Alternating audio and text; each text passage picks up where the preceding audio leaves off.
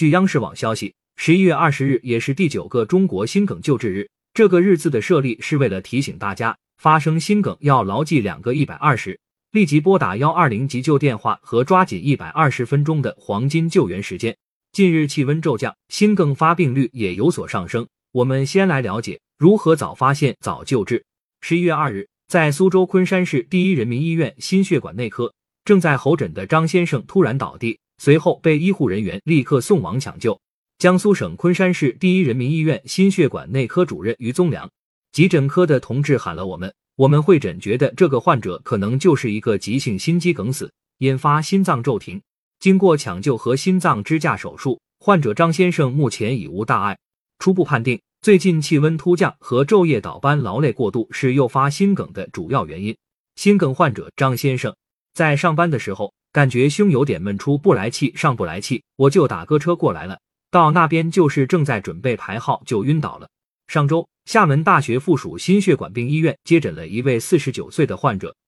夜里突发心梗后，本来也打算自行前往医院就诊，结果发生了意外。厦门大学附属心血管病医院急诊科副主任医师欧伟妹，她自己强行的撑着去医院，结果就在他们家的楼梯间里晕厥了，摔倒了，摔得头破血流，还是人家一个外卖小哥看到了，给他送到医院去。到医院的时候已经心源性休克，后来在 ECMO 的紧急帮助之下，才慢慢的转危为安。多家医院的统计数据显示。心梗患者中，大多数人是自行来院，而不是通过拨打幺二零乘坐救护车前来的，暴露了公众对心梗的认识不足。那么，出现哪些症状提示是心梗发作呢？心梗就是给心脏供血的血管被血栓堵死了，导致了心肌缺血坏死。最典型的症状是胸部的心前区或胸骨后剧烈疼痛，持续时间一般超过半小时。北京医学会心脏心理医学分会委员段小春。有些病人会同时出现左侧的肩部、颈部、下颌或者上肢的放射的疼痛，甚至后背的疼痛、上腹部的疼痛，同时会出现胸闷、憋气、大汗，或者是有心率明显加快超过一百二十次，或者心率减慢，比如说低于五十次。心梗发作如何应对？牢记两个一百二十：一是心梗发生后要立刻拨打幺二零急救电话；二是抓紧一百二十分钟的黄金抢救时间，越早开通血管。成功救治的希望就越大。在等待救护车的同时，身边人也要随时关注病人情况。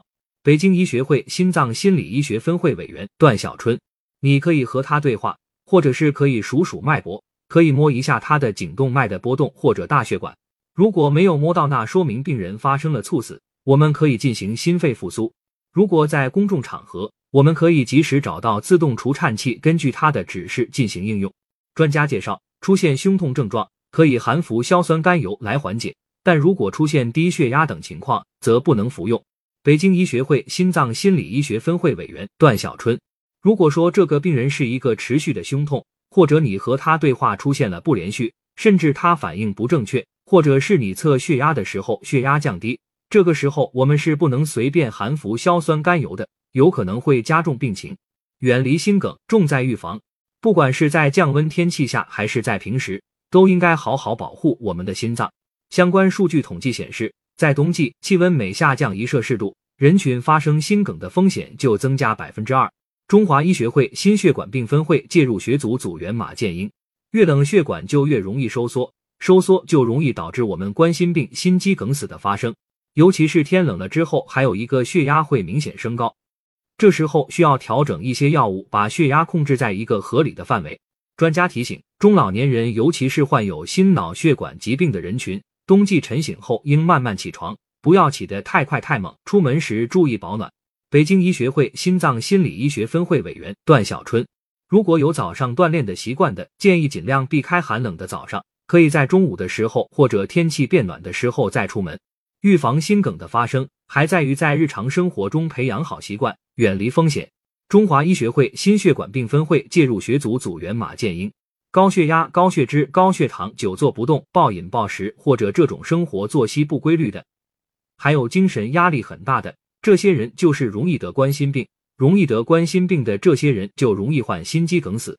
近年来，心梗发病年轻化的趋势也值得警惕。今年七月，福建福州一名十九岁的男孩在打完篮球后猛喝冰饮，随后感到胸痛。最终确诊为急性心肌梗死，抢救无效去世。今年九月，湖北武昌某院校一名大一新生在打篮球时突发心梗倒地，救治无效，不幸离世。对此，专家提醒年轻人规律作息，合理适度运动。